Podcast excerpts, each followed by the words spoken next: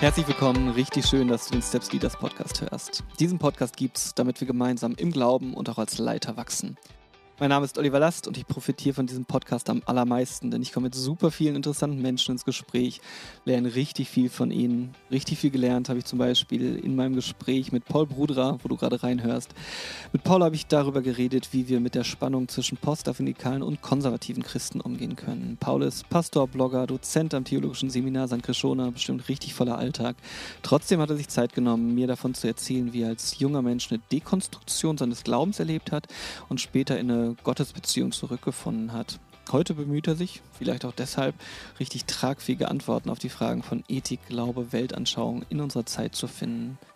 In dem Gespräch unterhalten wir uns darüber, wie er eigene Glaubenszweifel erlebt hat, was ihm bei der Rückkehr zum Glauben geholfen hat, was es bedeutet, einen mündigen Glauben zu entwickeln und wie ein Weg aussehen kann zwischen postafinikalen und konservativen Fehlschlüssen. Bevor wir jetzt ins Gespräch einsteigen, erlaubt mir einen kleinen Hinweis in eigener Sache. Unsere Arbeit hier bei Steps Leaders und auch in allen anderen Steps-Bereichen finanziert sich zum allergrößten Teil über Spenden. Und wenn du dieses Jahr von Steps Leaders profitiert hast und ein Anliegen hast für eine bibelfundierte, evangeliumszentrierte, relevante Jugendarbeit, hey, dann überleg doch mal, ob du uns mit einer einmaligen oder regelmäßigen Spende unterstützen kannst. Das wäre richtig cool.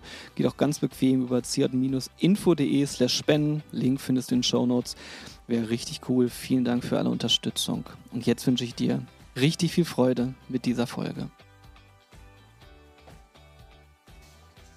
Hallo Paul, ich freue mich, dass wir jetzt diesen Podcast aufnehmen. Du bist Pastor in der Schweiz, Dozent für Dogmatik am Theologischen Seminar St. Krishona. Ich habe dich wahrgenommen über deinen Blog, Daniel Option. Da schreibst du mit deinem Bruder über so ganz viele unterschiedliche Sachen, lebendigen Glauben, Zweifel, Kunst, aber auch progressives Christentum. Und darüber habe ich dich entdeckt. Wir hatten letzte Woche schon ein großartiges Vorgespräch, wo wir uns so leicht kennengelernt haben. Es hat mir sehr viel Lust gemacht auf dieses Gespräch jetzt. Schön, dass du da bist. Ich freue mich sehr dabei zu sein. Hallo Oliver. Hey, genau, und wir sind auch beim letzten Mal so ein bisschen eingestiegen mit so einer deiner spannenden Glaubensgeschichte. Du bist Kind von Missionaren und hast da irgendwie so deinen Glaubensweg gestartet. Nimm uns da mal mit rein. Ja, ich bin als Kind von Missionaren in die islamische Welt aufgewachsen, am Horn von Afrika. Ich bin geboren im damaligen Äthiopien, heute Eritrea. Dann gab es den Bürgerkrieg, wir wurden vertreibt, äh, vertrieben äh, von diesem Ort und dann gingen wir nach, in ein Land namens Djibouti. Da bin ich aufgewachsen, bis ich 14 war und mein Leben war geprägt von dieser Idee, der Glaube an Jesus ist heilsbringend, alle Menschen müssen das hören. Meine Eltern haben ein gutes Leben in Europa aufgegeben, um anderen Menschen das weiterzugeben, mit viel persönlichen Kosten, muss man sagen. Und ich habe an Jesus geglaubt als Kind und mochte diesen Glauben auch. Ich fühlte mich wohl, das gab mir Boden unter die Füße und Orientierung und ein Gefühl des Zuhause-Seins, weil wir sind viel gereist. Das war meine Heimat, der Glaube und die Christen. Und ich habe aber als 13-Jähriger angefangen, Zweifel zu haben, ob dieser Glaube wirklich äh, funktioniert für mich. Zuerst war es eher die Frage, funktioniert der für mich? Bin ich gut genug, um geliebt zu sein von Gott? Äh, wie kann ich Heilsgewissheit haben? Habe ich die Sünde gegen den Heiligen Geist begangen und so weiter. All diese Fragen kamen, wie kann ich äh, mit meiner Sünde zurechtkommen und die loswerden. Und äh, diese Fragen äh, fanden keine wirklich guten Antworten in meinem Umfeld. Warum, weiß ich nicht, aber ich lebte mit diesen Fragen und dachte, die kann ich meinen Eltern nicht sagen. Später habe ich erfahren, ich hätte das sehr gut meinen Eltern sagen können. Aber zu diesem Zeitpunkt war das für mich wie nicht möglich. Das waren Tabufragen und es änderte sich dann von, funktioniert dieser Glaube für mich hin zur Frage, ist er überhaupt wahr? Und zu diesem Zeitpunkt war ich vielleicht so 15 und es waren Fragen wie, äh, wie gut ist die Bibel überliefert worden? Wie verlässlich? Ähm, irgendwann da, dachte ich, Mensch, gab es denn Jesus überhaupt? es könnte doch alles einfach erfunden sein. Und das veränderte sich dann relativ bald zur Frage hin, gibt es Gott überhaupt? Und das war wirklich eine dunkle Nacht meiner Seele. Äh, das war eine, eine Zeitdauer von, ich sage mal, anderthalb Jahren. Da wusste ich nicht mehr, ob es Gott gibt. Und ich bin zu meinen Eltern gegangen und zu meinem Pastor und habe gesagt, ich glaube nicht mehr. Das war ein schwerer Gang, ganz ein schwerer Gang. Ich habe vermutlich selten was so Schwieriges gemacht in meinem Leben und die haben überraschend reif und mit Verständnis reagiert. Das war für sie kein großes Problem. Sie waren traurig natürlich. Sie hätten es lieber gehabt, dass ich glaube. Aber sie haben gesagt, wir beten für dich, wenn wir dich unterstützen können. Die Gemeinde war immer noch offen für mich. Die haben mich nicht rausgeschmissen oder irgend sowas. Ich war in der Jugendarbeit tätig oder in der Kinder, im Kinderprogramm. Und äh, ich durfte weitermachen. Ähm, und das war für mich sehr bedeutungsvoll, dass ich weiter da bleiben konnte und Raum hatte, einen Raum der Gnade hatte, um meinen Fragen nachzugehen, obschon ich eigentlich nicht mehr geglaubt habe, so als junger Mensch. Und um die Geschichte ähm, noch zu Ende zu erzählen, ich habe dann die Apologeten entdeckt, das ist so auf der bekannten Ebene, so Leute wie C.S. Lewis und, und so, aber auch unbekanntere. Und mir ging da wirklich eine Welt auf. Ich dachte, das gibt es ja nicht. Es gibt Beweise für den christlichen Glauben. Ich hatte das wirklich nicht erwartet. Ich dachte, das ist so speziell und so bedeutungsvoll. Und ähm, für mich war der Josh McDowell, der hat ein Buch geschrieben damals, das hieß Bibel im Test. Das war ein atheistischer Student, der dann herausgefordert wurde, von den Christen zu beweisen, dass, es, dass der Glaube nicht recht hat, quasi. Und er kam zum Glauben an Jesus Christus. Nicht, weil er es wollte, sondern aufgrund der Beweislage. Das hat mich tief beeindruckt. Und so kam ich wieder zum Glauben. Ich, es glaubte einfach wieder in mir. Es war nicht so, dass ich mich da überreden musste. Ich bin, man könnte sagen, zurückgekommen. Das ist ein spannendes Thema in der ganzen Dekonstruktionsfrage heute. Wenn man den Glauben dekonstruiert äh, oder der Glaube eine Dekonstruktion durchläuft, dann ist die Frage, wo landet man am Schluss? Und ich in meinem Beispiel wenigstens habe wirklich eine, ich, heute würde man sagen, eine Dekonstruktion erfahren, aber ich bin zurückgekommen zum, ich würde sagen, zum selben Glauben, aber mit neuer Überzeugung, so ganz grob. Es gibt auch andere Geschichten, wo man an einem ganz anderen Ort landet, aber das ist so ganz grob meine Geschichte. Spannend. Du hast bei der, also so Dekonstruktionsfahren, so wird's, ist heute geläufig, kann man ja auch in Zusammenhang progressive Theologie taucht auf, aber im Prinzip ein typisches Muster. Du hast als Kind geglaubt, hast dann, ja, dir, dir Fragen gestellt und bist irgendwo gelandet. Dir hat geholfen, wenn ich es richtig wahrnehme, schon eine wertschätzende Haltung, trotz allem deiner Familie, deiner Gemeinde, die da war. Dann hast du, also du bist nicht verstoßen worden, sag ich jetzt mal in Anführungsstrichen. Das war gut und du bist gelandet irgendwie dann aber schon auch bei, bei intellektuellen Dingen, die dir geholfen haben, wo du drauf gestoßen bist. Sind das so zwei wesentliche Faktoren, die dir durch diese Phase, nennen wir es jetzt mal so, wo du deinen Glauben irgendwie zurückgebaut hast, die einzelnen Bausteine deines Glaubens in Frage gestellt hast, die dir im Wesentlichen geholfen haben? Ja, das ist gut beschrieben. Ich würde sagen, ähm, bei dieser ganzen, beim ersten Thema ist es die Annahme auch von Fragen, die da sind in den Menschen. Also wir brauchen ein mhm. Gemeindeumfeld. Das ist auch für Jugendleiter sehr wichtig, ein Umfeld zu schaffen, wo Fragen nicht tabu sind, sondern willkommen geheißen werden, äh, damit man den Fragen auch nachgehen kann. Das, das ist so der erste Punkt. Und nachher, wenn die Fragen da sind, wirklich auch eine Annahme der Person. Und das zweite war wirklich eigentlich die, die Wahrheitsfrage. Das ist nicht eine sehr mo moderne Frage im Sinne der heutigen Zeit. Man stellt eher, die Zweifel kommen eher bei der Frage der Gerechtigkeit und Güte Gottes. Mhm. Äh, es ist eher das Moralische, das die Fragen weckt. Das war bei, bei mir weniger der Fall, schon auch ein bisschen, aber eher die Wahrheitsfrage. Ich wollte wissen, was stimmt denn jetzt? Gibt es den Typ? Existiert mhm. Gott? Äh, ich behaupte, das ist nach wie vor eine wichtige Frage, aber es ist nicht so sehr das, was die Leute sagen. Sie sagen eher, ähm, wenn Gott böse ist, dann will ich nichts mit ihm zu tun haben, zum Beispiel. Es ist eher die moralische Frage, die im Vordergrund steht. Aber ja, man muss einfach auf die Fragen, die man hat, eine Antwort finden in einem Gemeindeumfeld, das äh, offen ist, dass solche Prozesse stattfinden. Ja, auf die deine persönliche Dekonstruktion an dieser Stelle hat eine Rekonstruktion äh, geführt, die dir ein positives Glaubensbild jetzt wieder ermöglicht hat. Kannst du dazu ein bisschen äh, Thesen mal erzählen, warum es, ich würde es jetzt mal für dich beschreiben, eine, eine förderliche Sache war? Manche Rekonstruktion führt auch zur Dekonversion, also der, des Glaubensverlustes oder zu ganz anderen Formen des Glaubens. Was hat dir würdest du sagen, warum, warum bist du jetzt in so einem gesunden äh, Umfeld für dich wieder gelandet? Gibt es da irgendwas oder so? eine Gnade? Ja, es ist ganz viel Gnade. Also ich, ja. ich darf heute als Pastor arbeiten. Ich kann das manchmal, stehe ich auf am Morgen und denke, das gibt's doch nicht. Mhm. Das ist so eine Gnade, dass ich, dass ich glauben darf. Und zwar mit Gewissheit. Jetzt, Gewissheit muss man ein bisschen definieren. Ich meine nicht, dass ich keine Fragen mehr habe. Ich habe noch Fragen. Ich habe ein paar große mhm. Fragen.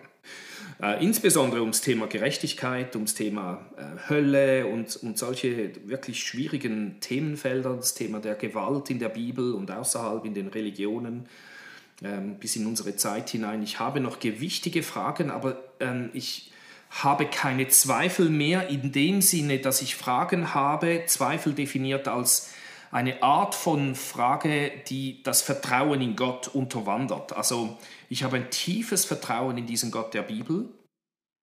Ähm, auf Schweizerdeutsch sagen wir, der, der verhebt. Der, der, der ist gut, der, ja, der, der okay. hält. Ähm, ja. Ähm, ich, habe, ich habe keine Zweifel an diesem Gott. Es ist eher so, dass ich, dass ich merke, ich muss einfach immer tiefer graben, dann kommt das Gute von diesem Gott immer mehr zum Vorschein. Ähm, ich hinterfrage Gott nicht besonders stark. Ich habe Fragen an ihn, aber ich hinterfrage Gott nicht. Und das ist eher jetzt deskriptiv. Das ist nicht etwas, das, habe ich versucht, das ich versucht hätte zu produzieren in mir. Es ist eher dass ich das einfach feststelle in mir. Ich weiß, es gibt Leute, die das anders erleben. Das ist mir bewusst. Ich begleite solche Leute auch in meiner Gemeinde. Ähm, genau. Aber da, da, das Positive für mich gefühlt, ähm, subjektiv erfahren, ist einfach ein, ich habe wieder Boden unter den Füßen. Ich war wirklich ein seelisch sehr instabiler junger Mann. Äh, das ist wirklich so und ich habe Stabilität erhalten in meiner Seele. Das hat bis heute hingehalten. Äh, ich habe in einem Jugendcamp als Leiter war ich scheinbar das Thema Nummer eins im Leiter. Also ich war, ich war in einer Ausbildung zu einem, zu, zum Leiter und die Leiter dieses Camps haben vor allem über mich gesprochen. Ich muss ganz ein schwieriger junger Mann gewesen sein und habe später davon erfahren von einem dieser Leiter. In der Zwischenzeit war ich wieder zum Glauben an Jesus Christus gekommen und es war einfach eine Ruhe da. Und äh, ich merke einfach, da ist Boden unter die Füße gekommen, so dass ich auch andere tragen darf heute. Äh, das ist mhm. wirklich etwas sehr, sehr Schönes. Freut mich mega, das zu hören. Das ist eine super Geschichte. Komm, lass mich noch an einer Sache einhaken, wo ich glaube, viele Hörer auch eingehakt haben. Die, äh, deine Gemeinde, deine Eltern haben die Entscheidung getroffen, du äh, arbeitest mit den Kids weiter, was ja eine äh, spannende Sache ist. Ne? Also du äh, gehst raus, hast irgendwie gesagt, ich glaube gar nicht und jetzt ist man in einem Kinderprogramm, in, in einem Setting drin, wo es ja darum geht, genau gerade für diesen Glauben ähm, zu werben ne? oder zu schwärmen davon irgendwie oder dieses, das auf eine gute Art und Weise weiterzugeben. Was sind deine äh, Gedanken dazu, damit umzugehen?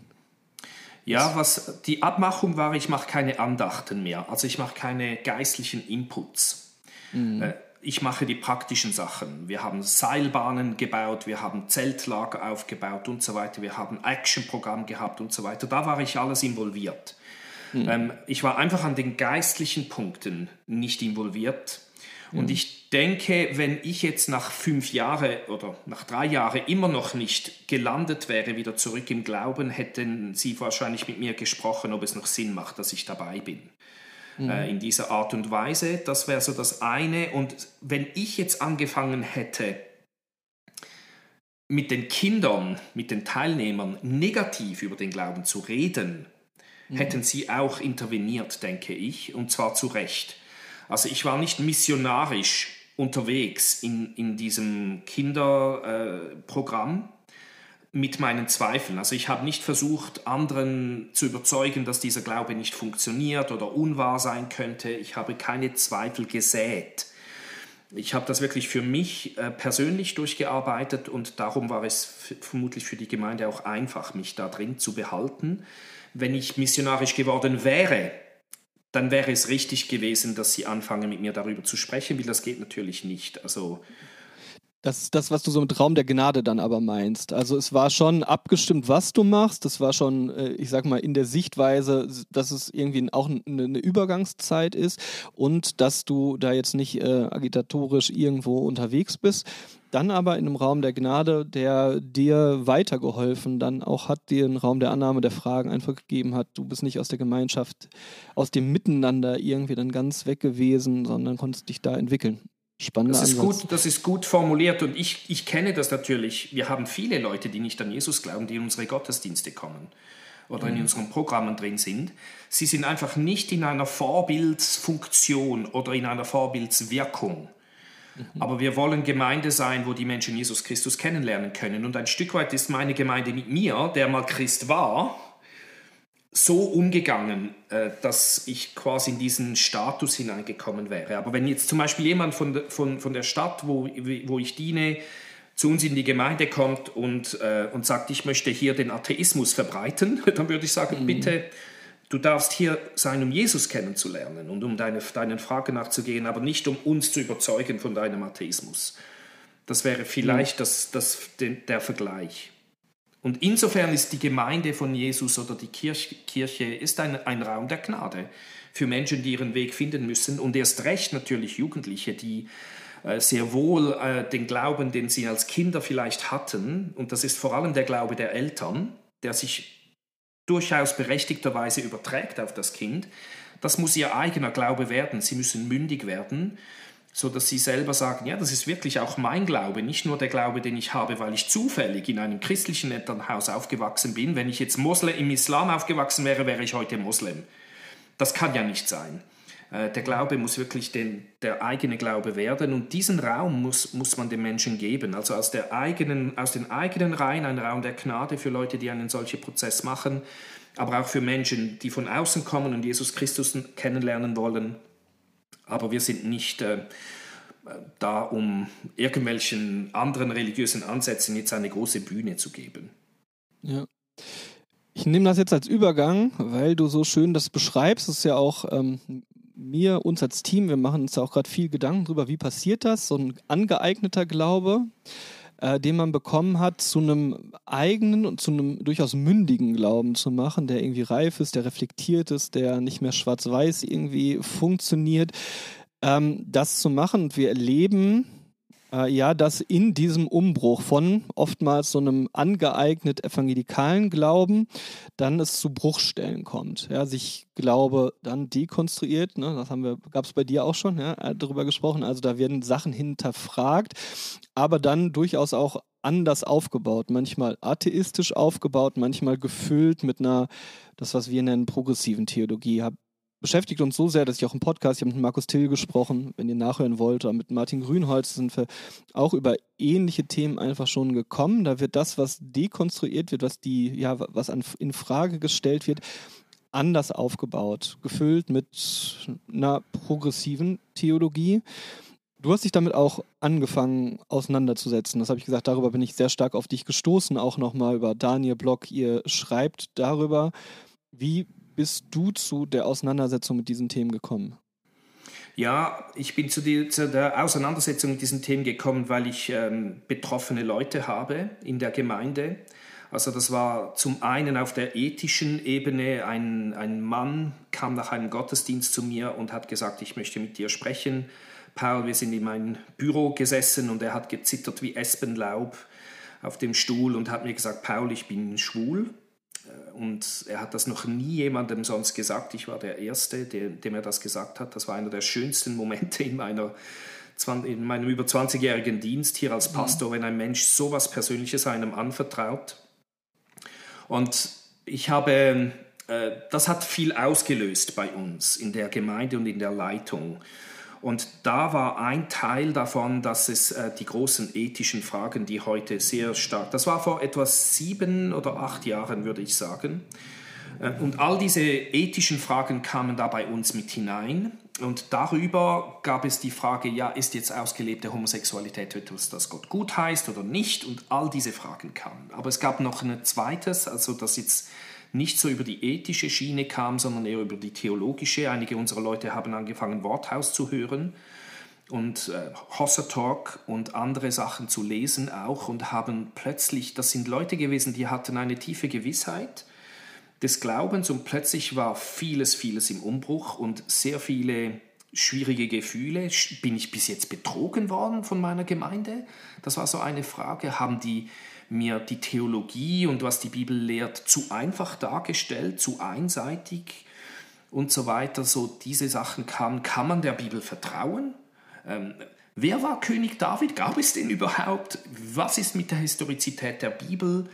Ähm, wie wissenschaftlich haltbar sind die Aussagen der Bibel? So all diese theologischen Fragen kamen. Also es waren eigentlich zwei Zugänge zu dieser großen aktuellen Thematik der progressiven Theologie oder des progressiven Glaubens. Es gibt unterschiedliche Begriffe. Äh, war bei mir die Ethik und das andere waren die, war die Theologie und die Podcasts, die, die damit einhergingen. Das ist jetzt das äh, Wort, oder wir haben es beide gebraucht, ist glaube ich nochmal gut äh, hinzuschauen. Progressive, progressiver Glaube, progressive Theologie, was, äh, was stehst du darunter? Wie würdest du es definieren? Ja, ich finde es immer wichtig, zu, die Formulierungen zu wählen, die die Leute selbst benutzen. Also ja. äh, das ist etwas auch, das ich ein bisschen kritisiere an gewissen, wenigstens äh, progressiven äh, Exponenten. Sie, sie missrepräsentieren das, was ich denke, und ich möchte nicht denselben Fehler machen. darum möchte ich das äh, anhand äh, vom Buch von Martin Benz, der beschreibt das, oder er, er macht eine ungefähre Definition in seinem Buch. Ähm, wenn, äh, ach, jetzt ist der Name mir gerade entfallen. Die Umzugshelfer, ne? Also wenn, ja, wenn der, wenn der Glaube, Glaube nicht mehr passt. passt wenn der Glaube nicht mehr passt. Und ganz am Anfang in der Einführung schreibt er da, für mich heißt progressiv Glauben, also bei ihm ist das der Begriff progressiv Glauben, nicht unbedingt progressive Theologie. Ich nehme an, das ist nahe beieinander. Aber er schreibt hier, für mich heißt progressiv Glauben, meinen Glauben weiterzuentwickeln, darum Progression, oder in eine bestimmte Richtung. Ich möchte vorwärts glauben, in die Zukunft glauben und mit meinem Glauben leidenschaftlich alt werden ich möchte nicht akzeptieren, dass Teile meines Glaubens immer irrelevanter werden und mit meinem Alltag wenig zu tun haben. Meine Lebensrealität muss in meinem Glaube, Glauben ein Zuhause finden und nicht von ihm wegdriften. Das ist seine Definition. Ich würde eigentlich mit sehr vielem äh, mich einverstanden erklären, was er hier sagt. Hört sich doch schön an. Also würde ich, äh, also ich möchte auch nicht, dass mein, dass sich mein Glauben weiterentwickelt. Also bin ich auch drin. Ich glaube nicht, dass ich alles richtig weiß. Ich möchte vorwärts gehen. Ich möchte möglichst alt werden, damit auch auf die Lebensrealitäten antworten können. Also schöne. Ganz genau. Ich würde sagen, äh, da, da, würde ich eigentlich sagen, ja, das, was er hier beschreibt, ist, ist Wachstum im Glauben mhm. Reifung, äh, Jüngerschaft. Äh, Paulus spricht an gewissen Orten von Mutter, also Milch, äh, Milch aufnehmen am Anfang des Glaubens und nachher feste Nahrung und so weiter. Wir könnten alles, was er hier sagt, eigentlich so wie in die Richtung deuten. Ähm, jetzt, und das ist eigentlich jetzt, wie er es beschreibt, es ist eher eine phänomenologische Beschreibung, nicht eine theologische Definition von progressiver Theologie. Wenn ich jetzt eher von der theologischen Definition her da herantrete, würde ich äh, sagen, dass die Themen, die die progressiven Exponenten und Influencer auf den Tisch bringen, stark Themen sind, die vor 150 Jahren in der liberalen Theologie äh, in Deutschland unter anderem äh, thematisiert wurden. Also eben Historizität, ähm, äh, Glaube als etwas Erlebtes, nicht unbedingt ein Glaube an Wahrheiten beispielsweise, an theologische Wahrheiten. So diese Themen kommen. Die Sühnelehre, die wird äh, tendenziell für hochproblematisch angesehen. Ähm, wir haben äh, ein, eine Kritik, also ein, man, man, ist wunderkritisch, manchmal würde ich sagen zu Recht, ähm, aber es ist ein, ein systemischer, äh, eine, eine Kritik an Wunder. Ähm, und man will den lebendigen Glauben, der gefühlt wird, der erlebt wird, nicht einfach einen trockenen mentalen Glauben. Da würde ich eigentlich auch sagen, da ist manchmal wirklich was dran. Aber die, die grundsätzlichen theologischen Themen scheinen mir ganz stark die Themen der liberalen Theologie gewesen zu sein, äh, die der, bei der The liberalen Theologie ein Thema waren. Und darum würde ich progressives Christentum ähm, an, ein bisschen anders definieren als Benz. Ich glaube, das progressive Christentum ist primär der Einzug der äh, älteren liberalen Theologie in die evangelikale Gemeinschaft unter postmodernen und neuheidnischen Voraussetzungen. Das wäre meine Definition ähm, und das ist jetzt eher thematisch inhaltlich definiert. Ähm, jetzt bei Benz haben wir natürlich einen Beschrieb von etwas, das auch durchaus gut und richtig ist. Ich würde sagen, und das hat jetzt mit dem Thema der Dekonstruktion zu tun und in welche Richtung die Dekonstruktion respektive die Rekonstruktion oft stattfindet. Die Rekonstruktion findet bei, bei vielen, würde ich jetzt sagen, von den Leuten, die sich progressiv entwickeln unter diesem Label, findet in Richtung liberal-theologischer äh, Grundparadigma statt. Und da würde ich sagen, ja, aus meiner Sicht, ich, ich, ich sehe da sehr viel sehr problematisch und ich würde auf keinen Fall raten, in die Richtung zu rekonstruieren. ähm, genau, da, da habe genau. ich große Fragezeichen. Mein Kollege Sigi und ich haben auch über Dekonstruktionsprozesse einen Vortrag gehalten. Da sind wir äh, an der Stelle auch gelandet. Dekonstruktion erstmal war bei dir auch, macht ja einfach manchmal Sinn sie oder ist auch einfach notwendig, durch die Realitäten des Lebens zu schauen, was passiert. Und äh, das, die, die Antwort des progressive Theologie bietet einfach ein attraktives, gut wahrnehmbares in sozialen Medien auch gut formuliertes Rekonstruktionsangebot und wenn ich das jetzt einmal so wegnehmen darf, die, eine These von, die wir aufgestellt haben, ist uns, ich sag mal uns, vielleicht in evangelikalerer Sicht fehlt dieses attraktive Rekonstruktionsangebot auch, wo man sich ähm, einhaken kann. Ne? Die Anleitung damit wieder zu rekonstruieren, das ist spannend. Boah, wir haben jetzt viele große Begriffe benutzt äh, da drin, progressiv, liberal, Richtung, irgendwas und so weiter. Ich glaube, wir sollten da nochmal kurz reingehen. Ähm, kannst du für die, die sich jetzt nicht damit gut auskennen, so ganz kurz nochmal was zum Thema liberaler Theologie sagen? Oh. Ja, das kann ich, ja. Mhm. Äh, das war so eine Bewegung, die entstanden ist vor, ich sage es mal ganz grob, 200 Jahren, ganz grob. Äh, vor allem aus Deutschland heraus. Äh, es war eine Reaktion auf äh, die Aufklärung, eine theologisch-christliche äh,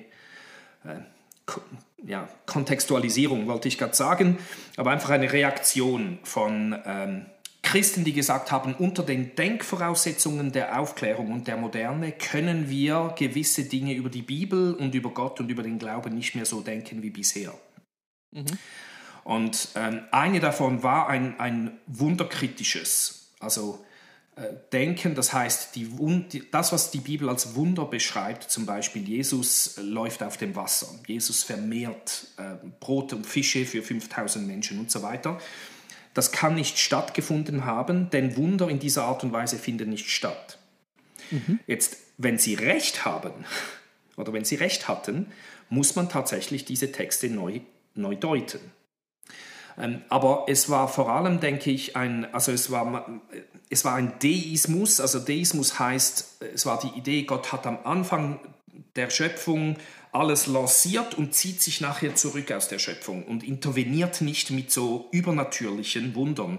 Es gelten nur noch die natürlichen Entwicklungen und Prozesse. Und äh, wenn das natürlich stimmt, können wir nicht einen, einen Mose haben, der mit dem Volk Israel durch das offene Rote Meer läuft. Wir können nicht Jesus haben, der auf dem Wasser läuft. Dann ist da irgendwo unter dem, dem Wasser eine Sandbank gewesen und er ist auf dieser Sandbank gelaufen und so weiter. Also man hat alternative Erklärungen. Äh, es hat eine Veränderung gegeben in der Frage, äh, was ist die Bibel? Es hat eine Veränderung gegeben in, der Christologie. Wer ist Jesus Christus? Christus ist vor allem ein, ein Vorbild über das gute Leben geworden. Er ist nicht so sehr der Gott Mensch, der inkarnierte Gott, der Mensch, also Gott der Mensch wird und stirbt am Kreuz an unserer Stelle, sondern er ist ein Vorbild, wie wir leben sollen. Also wir haben Verschiebungen an, an ganz wichtigen zentralen Themen. Äh, wer ist Christus? Äh, was ist das Verhältnis von Gott, dem Schöpfer, zur, zur Schöpfung? Ähm, gibt es Wunder? Was ist die Bibel? Solche Dinge. Das mhm. wäre so die Themenfelder, die sich damals geöffnet haben. Wie nahe nimmst du das wahr? Sind sich progressive und liberale Theologie, also ein Problem, das wir jetzt ja haben, ist, wir benutzen Schubladenwörter, wo vieles ähm, ja, gar nicht in einfache Schubladen zu packen ist, sondern sowohl wahrscheinlich in, bei liberaler Theologie, progressiver Theologie, evangelikaler äh, Theologie und so weiter, da viele Schattierungen äh, drin stehen, wo man auch, äh, wo ich genau, auch genau mal hinschauen äh, muss und sollte, was da wirklich genau mit gemeint ist. Wie, wie nahe nimmst du, sag jetzt mal, progressive Theologie, Podcast haben wir genannt, die da äh, und liberale Theologie. Ja, wie eng ist das? Wie ist das eins zu eins? Wie, ja, weißt du, was ich meine? Man muss sehr gut aufpassen, nicht unfair zu sein und nicht mit mhm. pauschalen äh, Begriffen alles platt zu walzen. Das ist schwierig im Moment, weil alles sehr im Fluss ist.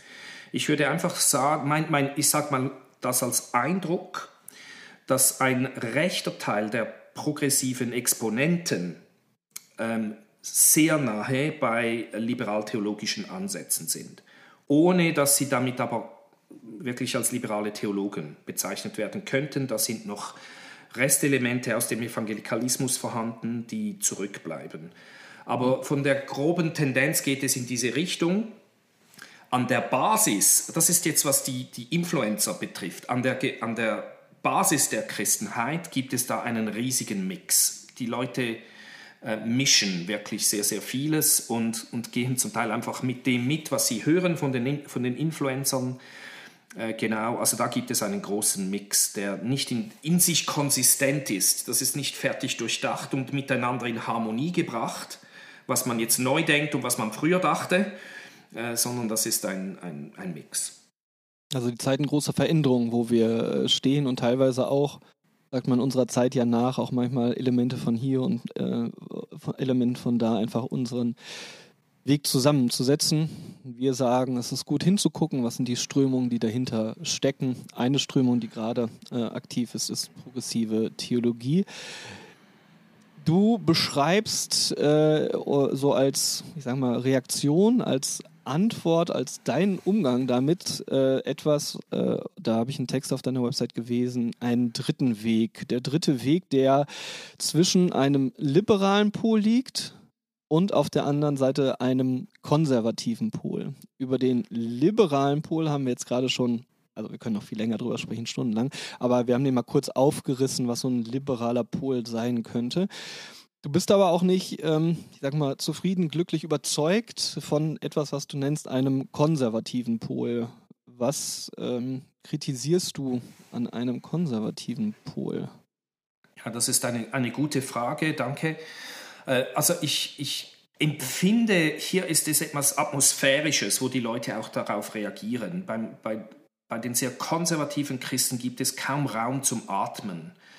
Äh, und ich empfinde, ich erlebe das persönlich auch stark. Ich habe von meiner Persönlichkeit her, und ich will jetzt das nicht werten und sagen, das ist gut oder nicht gut, aber ich reagiere gegen das, weil wegen der Gesetzlichkeit, die da drin ist, die findet man natürlich auch an anderen Orten.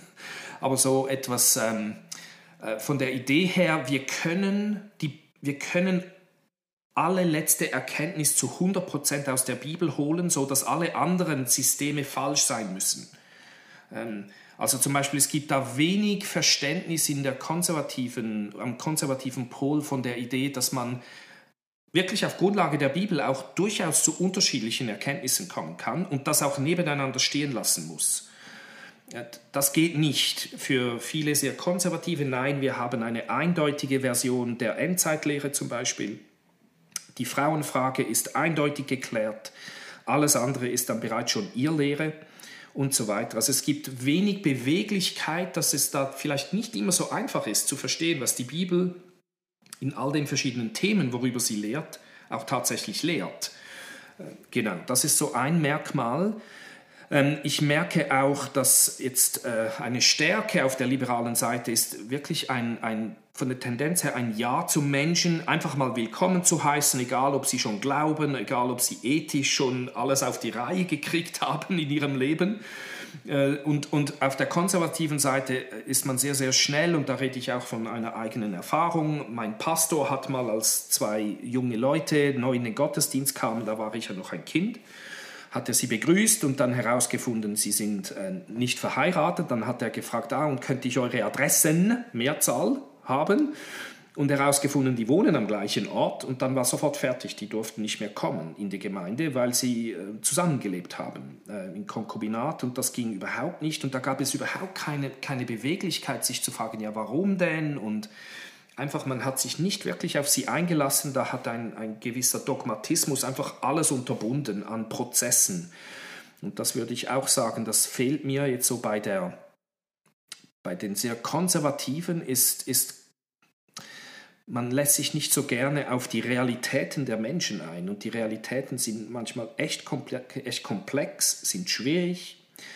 Und da bin ich so froh, dass ich in der Bibel eine viel größere Beweglichkeit sehe äh, im Umgang mit persönlichen Situationen von Menschen, aber die war wie so nicht vorhanden und da ist die, so dieser Dogmatismus erdrückt dann einfach alles. Ähm, was mir persönlich sehr wichtig war, war ein Vers in Titus, ähm, wo es heißt, äh, in Christus ist die Menschenfreundlichkeit Gottes offenbar worden. Und äh, das, das ist letztlich auch bei den Punkten, wo wir vielleicht wünschten, die Bibel würde was anderes sagen, äh, ist Menschenfreundlichkeit dahinter. Und ich, ich spüre nicht so viel von dem auf, der, auf dem konservativen Pol. Äh, es gibt noch mehr, was zu kritisieren ist, eine starke äh, Diesseitsabgewandtheit und starke Überzeugung, man muss sich bekehren und es geht nur um das Jenseits. Äh, das stimmt biblisch nicht und das stimmt historisch auch nicht. Äh, die Sexualethik der ersten Christen war ja total der Hammer. Das war eine Revolution. Man hat die Frauen gewürdigt als gleichwertig wie der Mann im Christentum. Das hat dazu geführt, dass viele Frauen, mehr Frauen zum Glauben an Jesus Christus kamen als Männer in den ersten Jahrzehnten und Jahrhunderten. Und das hatte schlicht nicht nur damit zu tun, dass die Frauen eher in den Himmel wollten, wenn ich diesen Begriff brauche. Wir glauben ja vor allem an die neue Schöpfung. Aber es ging nicht nur um das dies, um das Jenseits gerettet zu sein, sondern es war Good News, gute Nachricht auch für das Schlafzimmer, für die Frauen, also für das Diesseits. Und wir haben bei den Liberalen haben wir eher eine Fokussierung auf das reine Diesseits, auf Kosten des Jenseits. Und wir haben bei den Konservativen eher eine klare Betonung des Jenseits auf Kosten des Diesseits. Das finde ich unausgewogen und nicht biblisch. Äh, das Diesseits gewinnt Bedeutung durch das Jenseits, durch das, was kommt. Ähm, und umgekehrt, wir müssen das alles zusammendenken. Genau. Das sind so ein paar, ein paar Dinge, die ich dabei auf, dem ähm, konservativen Pol auch wirklich, wirklich kritisch sehen würde. Ähm, die Welt ist schlecht und geht Bach ab, wird verbrannt, oder?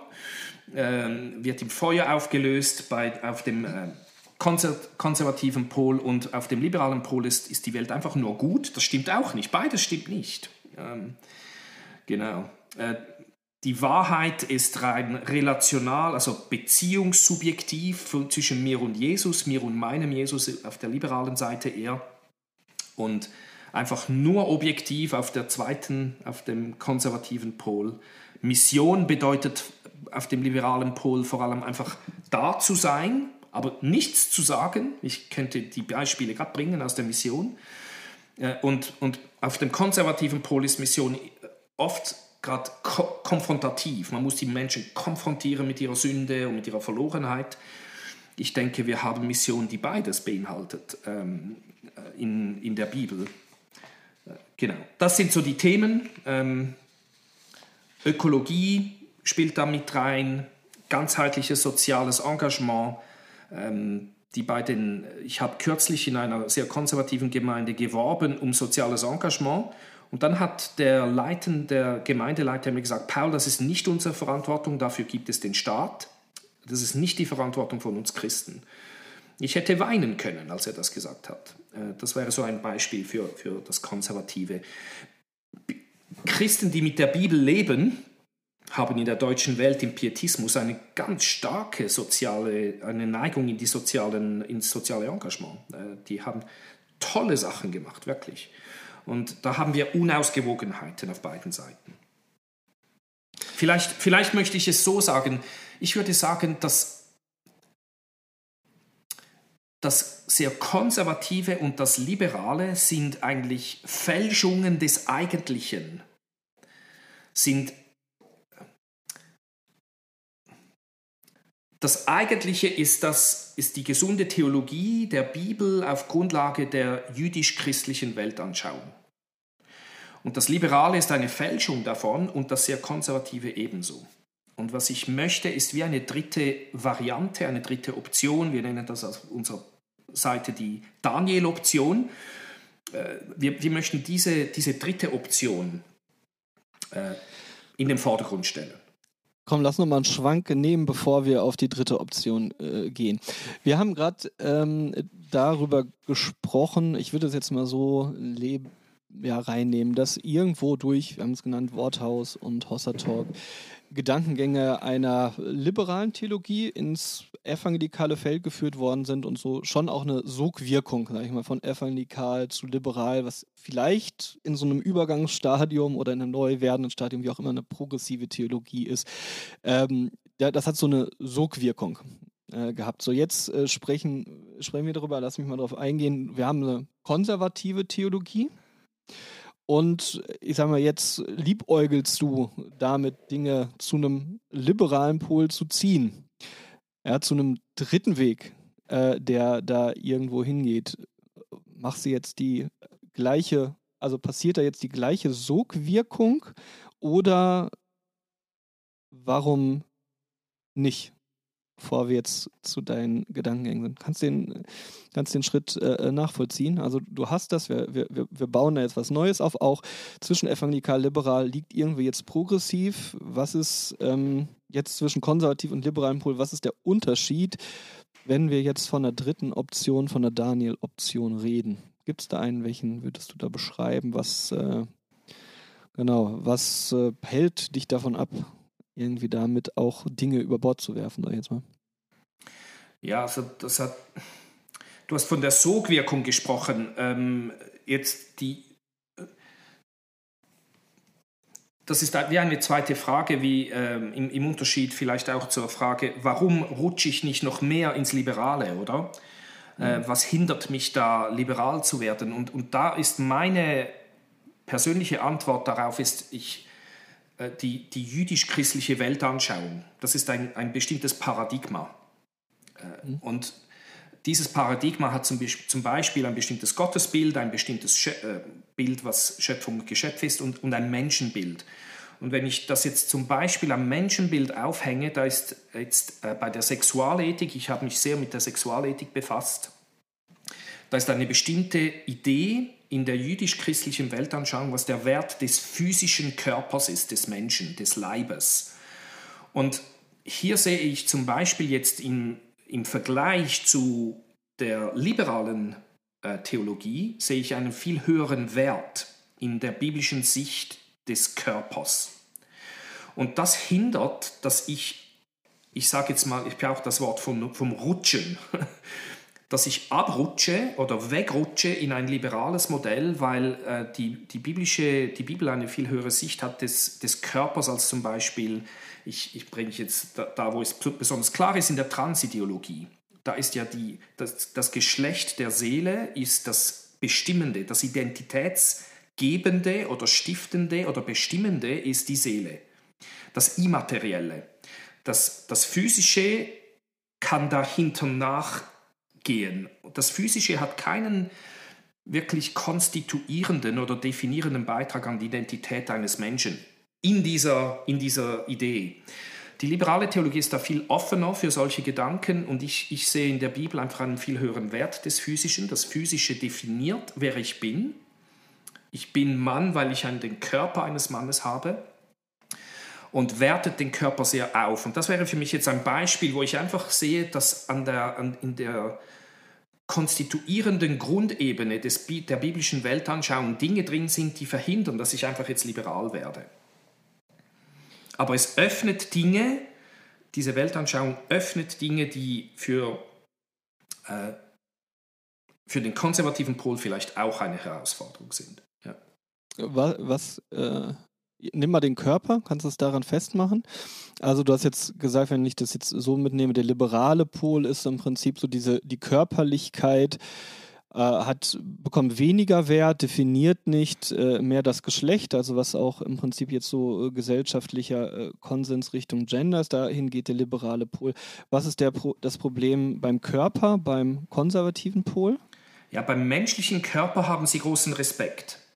Wir haben bei der, auf der konservativen Seite eine sehr hohe Meinung des physischen Körpers des Menschen, aber eine negative Meinung des Physischen in der Schöpfung. Mhm. Also die, die, Ökologie, und da ist dann wieder die liberale Seite offener, da, ist, da sind volle Widersprüche vorhanden. Ähm, aber die Konservativen denken zum Beispiel eher, dass Umweltschutz nicht so wichtig ist, ökologischer Einsatz nicht so wichtig ist. Ähm, und das hat oft mit einer bestimmten äh, Endzeitvorstellung zu tun, dass äh, unter anderem Gott alles, was jetzt hier ist, einfach äh, verbrennen wird und auflösen wird und etwas völlig Neues aufbauen wird. Jetzt selbst dort muss man sehr aufpassen, selbst wenn das stimmen sollte, gibt die Bibel dem jetzt schon vorhandenen physischen einen enorm hohen Wert, und zwar dem Körper, das haben die Konservativen verstanden, aber auch der Natur, der ähm, belebten Natur, der Tiere, der nicht belebten oder nicht beseelten Natur, der Pflanzen und der, der Steine und der Planeten und so weiter. Äh, also das Physische wird auf der konservativen Seite einfach an einem anderen Ort entwertet oder weniger hoch wertgeschätzt. Lass mich nochmal kritisch bohren. Also an der Stelle, Unbedingt. du sagst irgendwie, was, dich, was dir hilft, ist die im Prinzip jüdisch-christliche Weltanschauung eine biblische Weltanschauung. Die Herausforderung an der Stelle ist ja, dass wahrscheinlich liberale Theologie und äh, also jetzt liberaler Pol, nennen wir es so, und konservativer Pol, alle sagen würden, okay, wir hängen damit in einer möglichst biblischen Weltanschauung. Warum ist oder was ist dein Zugang zu dieser biblischen Weltanschauung? Warum ist das ein hilfreicherer, passenderer Zugang als die anderen Pole, von denen wir gerade sprechen? Also, das ist eine super Frage, die du stellst und natürlich beschreibst du genau, wie es läuft. Jeder beruft sich dann schlussendlich doch auf die Bibel und so weiter. Ich kann nur sagen, ich muss meine Hausaufgaben machen. Äh, ich, ich, lese, die, ich lese die Bibel. Ich, ich muss eine Meinungsbildung durchlaufen und hinten rauskommen und merken, ich denke, das ist das, was die Bibel tatsächlich lehrt. Und zwar nicht einfach nur, weil es mir passt oder nicht passt oder so, sondern ich, ich muss Theologie betreiben. Und das, denke ich, ist eine der großen Dinge, die nötig sind. Wir kommen aus einer Zeit, wo wir jetzt eher in den Gemeinden pragmatisch unterwegs waren. Ähm, was funktioniert, ist gut und das ist nicht nur schlecht.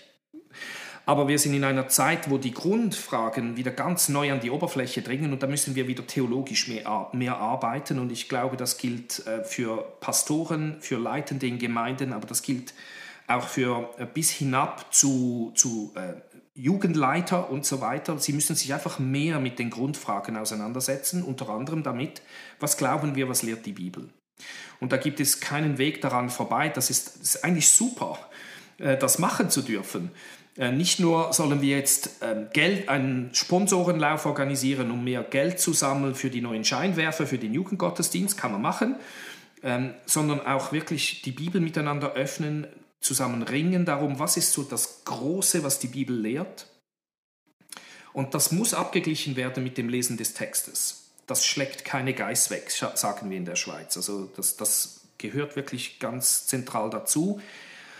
Und äh, ich kann nur sagen, ich, ich sage es jetzt subjektiv, aber im Sinne, dass ich glaube, dass es tatsächlich so ist, wenn man die Bibel liest, haben wir auf dem Hintergrund der antiken religiö religiösen Ideen eine unwahrscheinlich viel positivere Sicht des Physischen.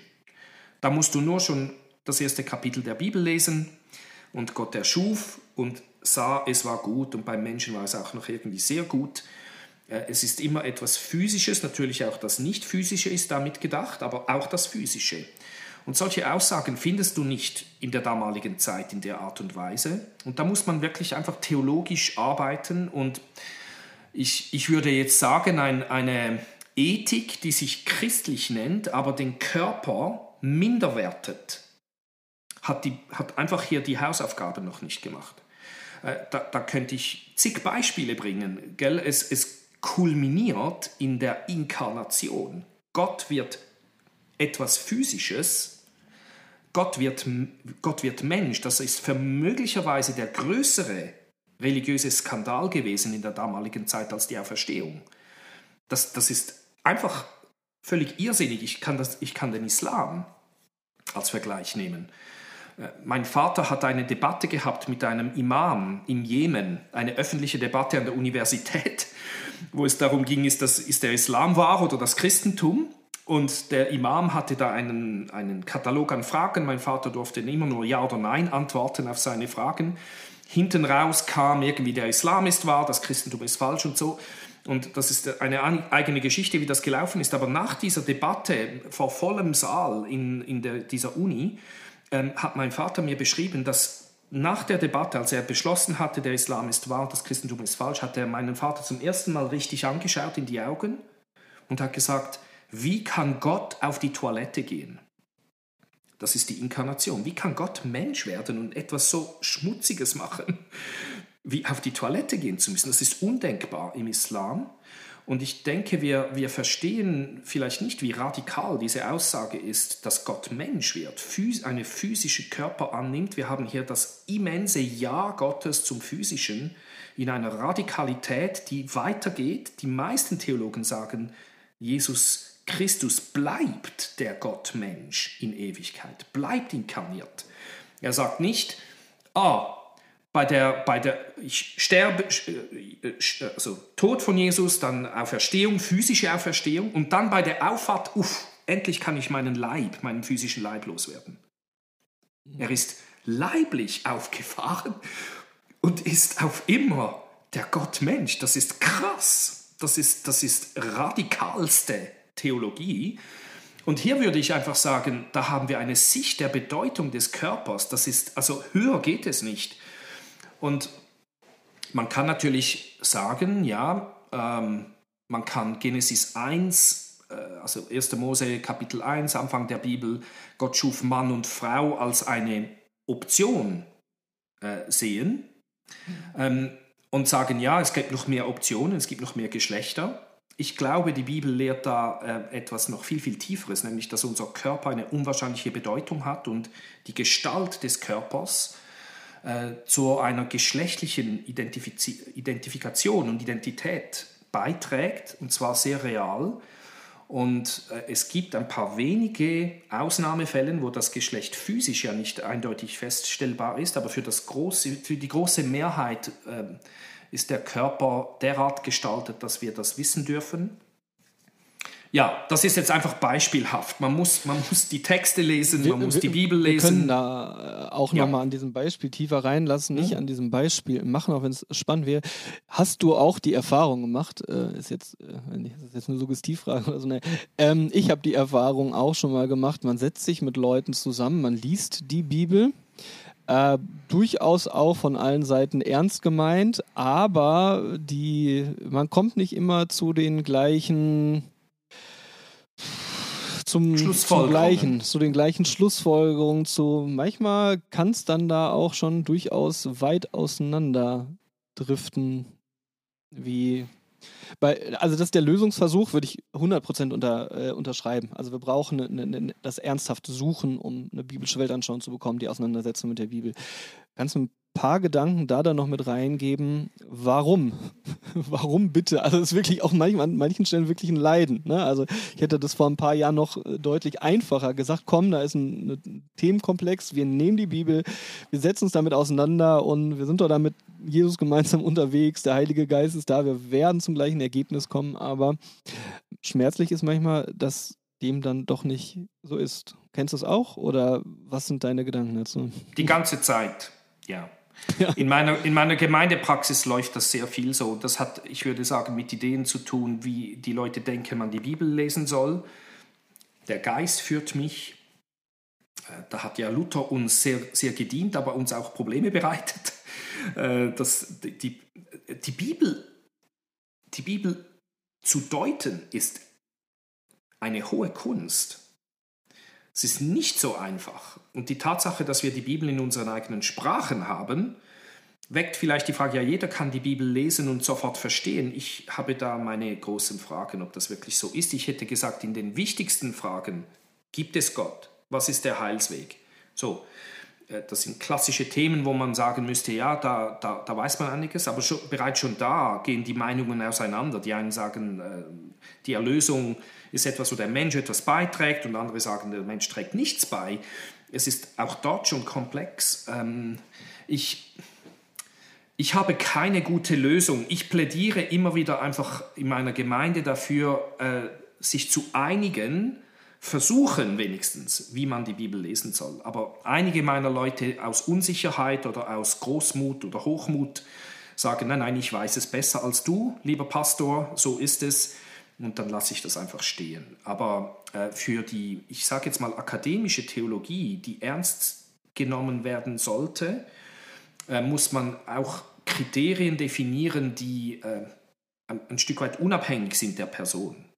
Äh, eine eine gewisse objektive, äh, objektive Kriterien mitführen und da muss man sich einigen. Wie, wie deuten wir jetzt in diesem Klassenzimmer, in diesem Verband, in diesem Hauskreis oder in dieser Kleingruppe, in dieser äh, Studentengruppe und so weiter, in diesem Jugendkreis, wie, wie deuten wir die Bibel und, und das formulieren und dann mal ranzugehen. Also mal einen Schritt zurück machen und sagen, wie deutet man die Bibel?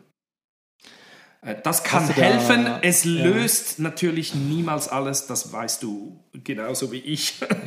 Was, aber es kann helfen. aber so Grunddinge, die dir da wichtig sind, oder was, worauf einigt man sich da denn zum Beispiel? Ja, darum habe ich vorhin gesagt, den Text lesen. Manche Leute sagen Dinge, was in der Bibel steht, aber sie haben den Text nicht mal gelesen. Also einfach mal den Text lesen in einigen verschiedenen Übersetzungen. Das ist mal ein wichtiger Punkt. Dann zu überlegen, was hat dieser Text vermutlich oder möglicherweise für die damaligen äh, Zuhörer bedeutet. Was wollte Markus 10, Vers 3 äh, für, die, für die damaligen Zuhörer und Leser? Ähm, was bedeutete es damals? Und dann die Frage, was könnte es für uns bedeuten? Also ganz einfache Sachen. Oder der Kontext ist wichtig, ähm, das kann man sehr ring, äh, kann, man das zeigen. Ich kann einen Text haben, da steht den Polizisten umfahren oder den Polizisten umfahren. Äh, das ist in der Stimme anders betont, aber es ist eine völlig andere Bedeutung. Wie finde ich heraus, ob ich jetzt den Polizisten über den Haufen fahre oder ob ich um ihn herum fahre? das muss den Kontext sehen. Also der Kon in, in, welchem, in was für einer Geschichte drin steht jetzt dieser Satz. Wenn dieser Satz in einer Geschichte eine Verfolgung, äh, eine Straßenverfolgung stattfindet oder in einem Unterricht für Leute, die lernen müssen, korrekt auf der, auf der Straße zu fahren. Also der textuelle Kontext hat sinngebende Wirkung, aber nicht nur der, der textliche Kontext, sondern auch der historisch kulturelle Kontext. Und ich gebe dann einfach Beispiele und, dann können, und das führt dann die Leute einfach dazu, mal zu fragen, ja, was, was, was ist der Kontext in, im Text drin? Was ist der Kontext möglicherweise damals? Hat das eine Auswirkung auf das, was wir denken, dieser Text bedeutete für die Menschen damals? Und nur schon mal diese Fragen in den Raum zu stellen, ähm, hilft ein Stück weit in Richtung äh, etwas objektivere Aussagen zu führen. Es löst niemals alles, äh, das ist klar, aber es hilft. Und es bringt die große Spannung, also finde ich sehr, sehr hilfreiche äh, Grundsätze, die da sind. Äh, und wenn wir waren jetzt gerade Kontext progressiver äh, Theologie, bringt dann ja die Frage dann auf, wie gehen wir dann äh, gleichzeitig mit dem äh, du hast jetzt den direkten thematischen Kontext genannt. Eine große Frage und auch ein großes Unterscheidungsmerkmal ist dann ja an dieser Stelle, wo im, im zeitlichen Ablauf der Bibel äh, findet das statt. Ist das jetzt an der Schöpfung? Ist es im Alten Testament? Wo sind da dynamische Linien zu ziehen? Wo geht da auch eine Entwicklung hin? Und ähm, auch da weil wir können da jetzt nur drüber reden, aber wir müssen zum Ende des Podcasts kommen. Aber da ist ja auch nochmal äh, dann einfach die, die große Frage drin, wie gehen wir mit diesen Linienentwicklungen um? Es ist so ein Punkt, den ich bei progressiver Theologie wahrnehme. äh, dass da durchaus ähm, an manchen Stellen steht, klar, das steht jetzt in der Bibel, aber die Entwicklung geht weiter. Äh, vermute, gleichzeitig gibt es ent sich entwickelnde Momente in der Bibel, da sind halt viele Fragen drin, mit denen wir uns auseinandersetzen sollten und wo einfach auch eine gute Verordnung, ein guter Austausch äh, einfach jetzt äh, wichtig ist. Ne? Ja, vielleicht ganz kurz, also das wäre ein eigener Podcast wert, dieses Thema, ja. auf jeden Fall. Aber einfach die, ähm, es gibt eine progressive oder äh, fortschreitende Offenbarung, ist so das klassische Wort, wo die Idee ist, in, in der evangelikalen Theologie wenigstens, dass die, äh, die Wahrheit Gottes schrittweise ans Licht kommt.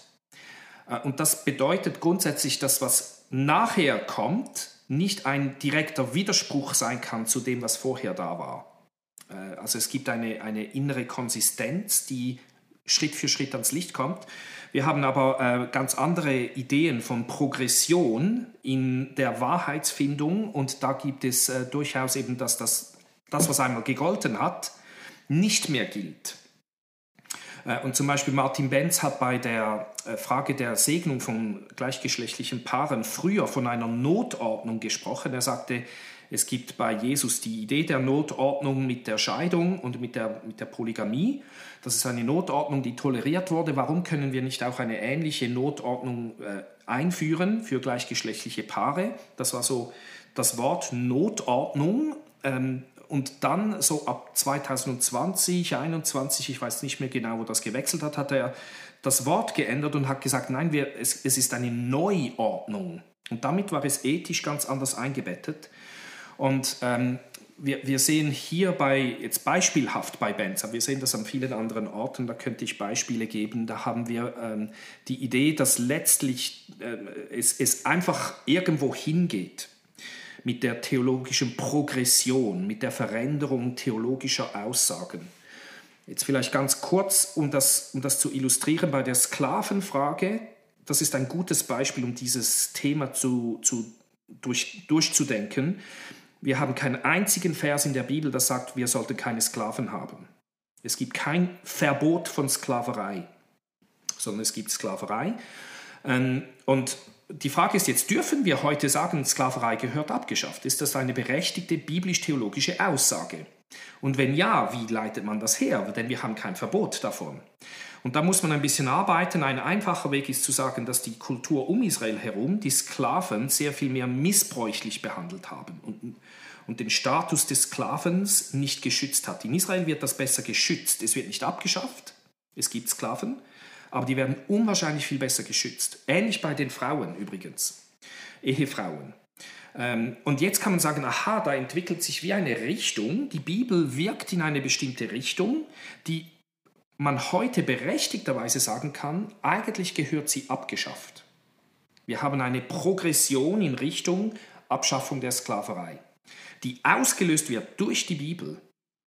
Jetzt bei der Homosexualität kann man das Gleiche nochmals äh, durchexerzieren und da haben wir eine nicht eine solche Richtung, dass es einfach in eine ähm, Gutheißung ausgelebter Homosexualität geht. Wir haben im Umfeld, im heidnischen Umfeld des Judentums und Christentums eine sehr äh, vielseitige Sicht der Homosexualität. Wir haben äh, sowohl Annahme wie auch Ablehnung und ganz viele verschiedene Schattierungen äh, von innerer Einstellung gegenüber ausgelebter Homosexualität. Wir haben im Judentum und im Christentum bis vor einigen Jahrzehnten haben wir eine einheitliche Aussage, die sagt, ausgelebte Homosexualität ist nicht etwas, das Gott segnet, damit sage ich etwas kulturell völlig Skandalöses für unsere Zeit, aber das ist jetzt einfach der historische Befund. Und auch da kann man dann sagen, ja, wie ist jetzt die Entwicklung? Und wir können nicht einfach sagen, Veränderung ist das Thema, sondern Veränderung in welche Richtung. Und hier ist wieder die Weltanschauung oder das Weltbild der Bibel wichtig. Die Veränderung, die die Bibel wecken will in einer Kultur, geht in eine bestimmte Richtung. Es ist die Richtung, hätte ich jetzt gesagt, der grundlegendsten Überzeugungen der jüdisch-christlichen Weltanschauung. Und äh, das ist so das, was die Progression oder die Entwicklung auch in einer Richtung definiert. Und da hätte ich jetzt gesagt, haben wir in der progressiven Theologie sehr problematische Entwicklungen, wo, wo kein Kriterium vorhanden ist, ja in welche Richtung denn. Oder nicht eine biblisch solide Kriterium. Die Liebe ist ein Kriterium. Ja, aber was, was ist denn Liebe? Liebe ist, ist, ist ein Wort, das fast alles bedeutet heutzutage. Man muss schauen, wie definiert die Bibel denn Liebe. Oder? Und ähm, genau, ich hoffe, ich habe damit ein bisschen was gesagt äh, auf deine Frage hin, sonst musst du nochmals nachbohren. Aber ja, das, wäre so, das wären so ein paar Stichworte, um zu sagen, es ist nicht beliebig, die Entwicklung. Genau, also auch da gilt genau hinzugucken. Das ist das eine, was ich wahrnehmen würde. Und äh, festzustellen für mich jetzt nochmal, klar, wir haben sowas wie natürlich in diesem Begriff von progressiv, Progression, wir haben, wir haben, nehmen wahr in der Bibel eine, eine fortschreitende Offenbarung. Wo ich habe mir das für mich jetzt mal formuliert, wo wir vielleicht an manchen Stellen ähm, Dinge genauer, besser äh, fort und dadurch halt fortschreitend erfahren. Wie Christus ist, aber wie auch äh, Ethik zu gestalten ist. Da gibt es schon äh, genauere Momente, wie Leben zu gestalten werden muss. Ich habe für mich jetzt auf der anderen Seite formuliert, vielleicht äh, im, in der progressiven Theologie äh, gibt es da aber eine, eine, durchaus größere Brüchigkeit drin, da wo, ähm, wie du es bei der Homosexualität beschrieben hast, eigentlich eindeutig formulierte äh, Dinge da sind, wo ich dieses fortschreitende Moment in einer vielleicht genaueren Erklärung nicht sehe, sondern wo tatsächlich große Brüche äh, entstehen und äh, wo dann, ne, also an der Stelle, aber die Liebe ist größer und deswegen muss es dahin gehen, schon auch ein für mich zumindest sehr unbefriedigender Umbruch in der biblischen Deutung. Das kannst du damit was anfangen? Also sind es jetzt alles nur äh, kleine Worte, aber einer genaueren Erklärung hin zu einer viel brüchigeren äh, äh, Progression, einfach die dann interessanterweise ja auch so in den gesellschaftlichen Weg hineinmündet. Ich wäre einverstanden mit dir, ja. Man müsste jetzt das konkret an Beispielen man müsste das an Beispielen äh, sichtbar machen, was du beschreibst, aber ich bin einverstanden. Es gibt einen ja. weltanschaulichen Bruch oder einen Wechsel in einen ziemlich anderen weltanschaulichen Grundansatz. Irgendwo auf dem Weg zum liberalen Pol. Und so kann ich, ich mir das, jetzt bei, mhm. Ja, bei, bei, bei, den, bei den Hörenden jetzt sie ja an vielen Stellen, glaube ich, vorstellen, waren große Themen einfach auch drin. Ne? Also du hast Endzeitthemen angesprochen. Wie ist das denn jetzt? Geht die, äh, verbrennt die Welt? Wird sie erneuert? Was passiert da? Also war, sind ja schon Themen, wo wer auch immer jetzt diesen Podcast hört, weiß ich jetzt ja auch nicht so genau, aber auch unterschiedlichste Irritationen auslösen kann. Was ist da meine Positionierung oder wo sind jetzt Dinge fundamental, wo sind Dinge nicht fundamental, äh, wo sind Erkenntnisebenen gleichrangig, andersrangig. Da haben wir viele Sachen jetzt so in den Raum geschmissen, die, und du hast das an einer Stelle gesagt, die ja eigene Podcasts bedürfen. Das können wir hier, glaube ich, auch nicht liefern. Was wir, glaube ich, liefern können oder wofür ich jetzt werben würde, ist so dieses Ringen damit. Du hast das wie in deinem Hauskreis äh, äh, so beschrieben. Dann lass uns mal im Hauskreis hinsetzen und überlegen, was sind jetzt die hermeneutischen Prinzipien, wie wir mit dem Text umgehen, wie gehen wir damit um. Ich, da, das möchte ich, glaube ich, als Impuls nochmal hier reinsprechen. Ne? Also wir können es nicht in den Details antworten. Und da gibt es auch viele Bereiche, wo es auch jetzt hier für uns beide spannend wäre, wahrscheinlich jetzt nochmal, wie siehst du das, wie sehe ich das und da in eine Auseinandersetzung hineinzutreten. Aber ich glaube, das gebietet unsere Zeit einfach, ähm, sich mit diesen Themen intensiv auseinanderzusetzen, betend auseinandersetzen, intensiv forschend mit der Bibel in der Hand, das hast du gesagt, mit, einem, mit einer großen Sorgfalt, würde ich jetzt mal sagen, auseinanderzusetzen, zu wissen, in, welchem, in welcher Weltanschauung und auch in, mit welchen Strömungen setze ich mich da gerade auseinander. Ich glaube, da braucht es viel Kraft, viel Auseinandersetzung, äh, viel Ringen, und, ohne. Hm? Und mit ja? Betroffenen zusammen. Das wäre mhm. mir sehr wichtig. Also ich habe bei all diesen Themen, die ich angesprochen habe und auch den anderen heiklen ethischen Themen, äh, kann ich wirklich sagen, ich habe mich immer zusammen mit vom Thema betroffenen Personen und das Wort betroffen ist jetzt nicht wertend gemeint, sondern einfach, sie leben mit diesen, mit diesen Themen, mit äh, Geschlechtsdysphorien, mit äh, gleichgeschlechtlicher Anziehung, Anziehung unterschiedlicher Art, mit Leute, die geschieden sind und so weiter. All diese, ähm, all diese Themen muss man zusammen mit ihnen ähm, mhm. anschauen und, und reflektieren. Sehr wichtig. Da setzen wir jetzt einen Punkt. Paul, ich die Abschlussfrage, die ist fast damit beantwortet. Ich weiß nicht, ob der noch was notiert hat. So, nach diesem Gespräch, ein, junger Leiter, junge Leiterin, die das hört, ähm, mit deinen Erfahrungen, die du jetzt auf deinem Weg gesammelt hast, das haben wir gehört, mit deinen eigenen Umbrüchen, die du hattest, mit den Erfahrungen, die du gesammelt hast, irgendein Gedanke, den du jetzt zum Schluss mit auf den Weg geben möchtest, ist dir da noch irgendwas wichtig geworden? Ja, ich denke, die, die Auseinandersetzung mit Theologie, das ist das, also mit der Bibel, wie deutet man sie, die Auseinandersetzung mit der Theologie, das ist wichtig. Äh, ich würde das den ähm, Leitern wirklich sehr ans Herz legen, das Erste. Das Zweite, wirklich die Begegnung suchen mit Menschen, die von den Themen betroffen sind, das habe ich vorhin erwähnt. Es, es muss unbedingt in einem freundschaftlichen, nahen, persönlichen Umgang mit, mit diesen Leuten stattfinden. Ich glaube, das Dritte wäre für mich einfach wirklich zu sagen, haben wir ein bisschen Vertrauen in das historische Christentum oder jetzt mal so ganz grob in diese Grundaussagen des Christentums. Äh, die haben 2000 Jahre unwahrscheinlich viel Gutes gebracht, haben sich als solide, als wahr erwiesen und werden es auch weiterhin. Wir müssen nicht äh, ängstlich sein bezüglich dem Christentum und wir müssen darum auch nicht Angst haben vor den Fragen, die im Raum stehen. Äh, diese beiden Dinge würde ich auch ans Herz legen. Keine Angst vor den schwierigen Fragen, ihnen nachgehen, Gott fragen, wenn es dich gibt, zeig es mir, hilf mir, äh, das zu erkennen, wie es ist. Äh, entspannt sein, darum auch im Umgang mit Leuten in unseren Gruppen, gerade in den Jugendgruppen und so weiter und in den Kirchen, die mit Fragen unterwegs sind. Das ist wirklich eine, eine Ehre, mit ihnen zusammen sein zu können. Und vielleicht können wir abschließen mit, mit, dem, mit dem Apostel Thomas der hat ja eine sehr handfeste Dekonstruktion erlebt, als Jesus gekreuzigt wurde. Da ist seine Welt auseinandergeflogen und, und hat große Not ausgelöst. Und er hat nicht geglaubt, einfach weil die anderen sagten, Jesus ist auferstanden, glaube es doch auch. Der wollte wirklich selber da durch und, und Jesus sieht ihn, nimmt ihn wahr. Jesus sieht auch unsere Zweifler, unsere Leute, die in Nöten sind bezüglich dem Glauben und geht nochmals zu ihm. Es gibt ja dann ein zweites Treffen, eine Woche nachdem er schon bei den Jüngern erschienen ist, im Johannesevangelium. Und äh, eine persönliche Begegnung mit Thomas. Und Thomas hat die Ehre, das höchste christologische Statement im Johannesevangelium zu bringen nach dem Anfang, dem Prolog.